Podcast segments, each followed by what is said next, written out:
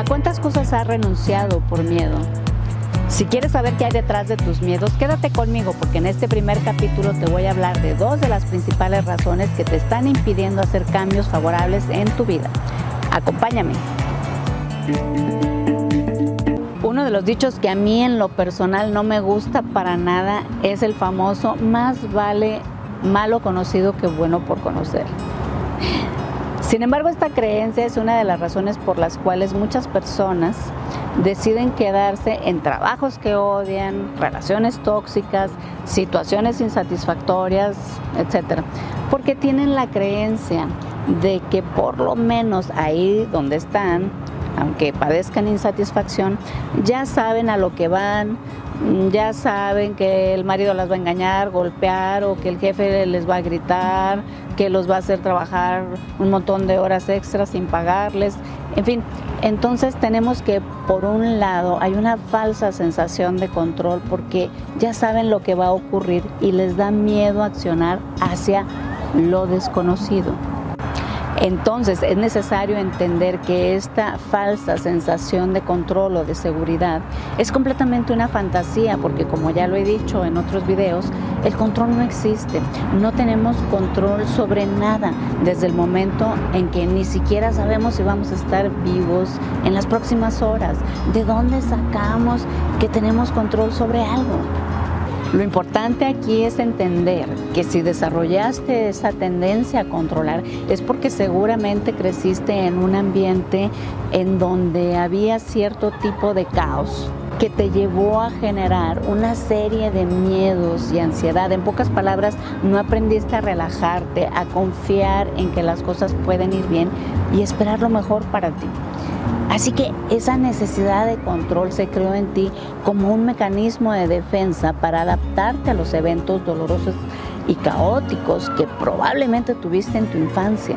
Otra de las razones por las que una persona puede resistirse al cambio es por un fenómeno de comportamiento que en psicología conocemos como indefensión aprendida.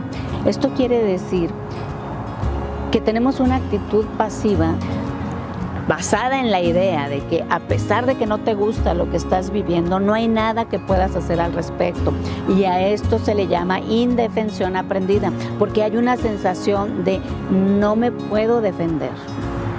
Y porque de alguna manera aprendiste a pensar y actuar de esta forma. Es como el típico ejemplo que tal vez ya has escuchado del elefante de circo atado a un tubo con una cadenita delgada que lo ves y te das cuenta que podría romper fácilmente esa cadena y escapar, pero no lo hace porque no se da cuenta de que puede huir en cualquier momento debido a que desde pequeño, cada vez que hacía el intento de huir, el entrenador le golpeaba o lo castigaba. Así que este elefante renunció a la idea de escapar y se resignó.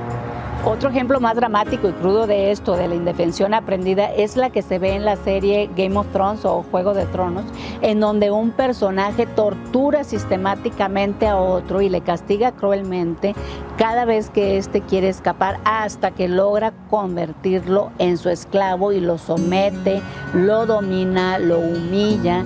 Y entonces el torturado termina aceptando, resignado, todo este maltrato porque renuncia a la idea de que puede de liberarse y cambiar las circunstancias. Y tal vez me puedas decir, pero Berenice, ¿de qué me sirve saber todo esto?